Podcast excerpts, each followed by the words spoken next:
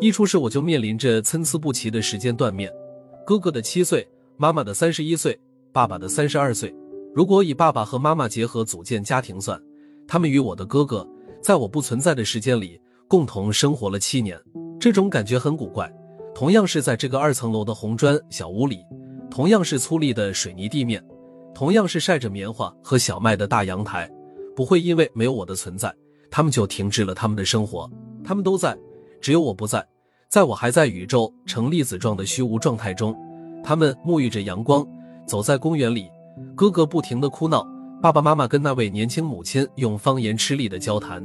二十世纪五十年代，我爸爸出生，一年后我妈妈出生。十几年后，爸爸认识妈妈。再过几年，爸爸与妈妈结婚。婚后第三年，哥哥出生。这连哥哥都不存在的二十多年，在爸爸妈妈的记忆中早已经漫画一失。我只见到了快到中年的爸爸妈妈，无缘的见他们的青春年少。再放眼往回看，爷爷在我出生时已经是一位七十多岁的老人。从我记事起看到他，他已经很老了。到他去世，他永远那么老，时间都是停滞的。当我拿起我们的族谱，从东汉年间新野迁徙，千年血脉流传至今，时间浩浩荡荡，一路奔涌至今，包括我父母的二十多年，爷爷的七十年，对于我都只是时间的遥远前史，却偏偏是这七年与我最休戚相关。我们共同拥有的最大财富是爸爸妈妈给予我们的生命与爱，而哥哥先独自拥有了七年，促使我追寻哥哥独有的七年，莫非源于我的嫉妒？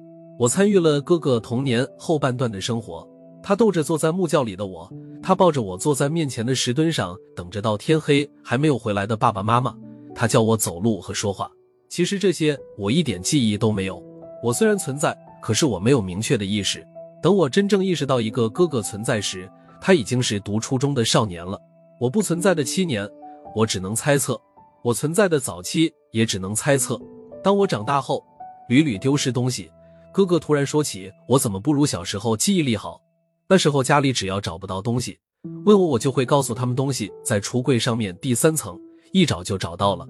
这个细节刹那间击中了我。对，是有这样的事情，而我如不经人提起，是再也不会想起的。而我与哥哥都成人之后，一次聊天，我告诉他关于他的很多细节，例如不喜欢喝糖浆了，打完球后不回家吃饭了，喜欢打牌了，他都非常吃惊。我能记得他如此多的细节，而他一点都没有留意过。他经历了我的从无到有，而我一直面对的是他的有。我真的非常好奇，他在适应这个弟弟的过程中，有没有觉得爸爸妈妈不再爱他了？有没有觉得这个弟弟是从哪里冒出来，挤占了他的空间？有没有想过把这个弟弟消灭？这些我只能止于猜测了。我看人有一个习惯，即把所有我要观察的人拉到和我一样大的时间接口。如果我二十岁。我会想，眼前七岁的孩子到了二十岁是什么模样，会经历什么？而对于五十岁的叔叔，我则想，当他二十岁的时候在做什么，是什么样的经历导致他现在五十岁的存在样态？对于我哥哥，当我七岁时，他十四岁，那时候他成天捣鼓着电器，家里的熊猫牌电视机被他拆开又装上，收音机也被他拧开螺丝看里面的构件。我看到他对于物理世界的着迷，对于机械的运行机制。对于电路板、显示器、电阻这些人造无机部件的着迷，我推想，当他七岁的时候，正是世界刚在他头脑中形成初步意义世界。他对于拖拉机发动机嗡嗡震动时的兴奋，对于槐树上喇叭声响的好奇，渐渐培养出他对于世界的感知模式。因此，我看到了少年哥哥沉迷在电器的世界。我从这着迷中找到了回溯那七年的线索。当我七岁时，他去镇里读初中。当我读初中时，他去地级市读中专；当我读高中时，他早已去了很遥远的地方，开拓他自己的天地。我跟哥哥共同生活在家里的时间重叠不过五年，而这五年我基本上是没有什么回忆的。在我的整个童年时代，哥哥只是一个名词。我楼上楼下、左厢房、右厢房，到处可以见到哥哥留下的痕迹，有他读书的课本，有他在墙上用蜡笔画的草图。有他拆卸却怎么也还原不了的收音机，甚至有他写的日记。在我空旷的童年，这些东西给了我一种对于哥哥的遐想。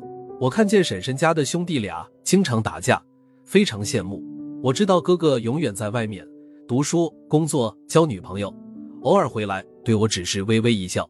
我远远的看着他，他跟他一帮子哥们儿打牌，或者到湖里钓鱼，或者在球场上骁勇无比的打球。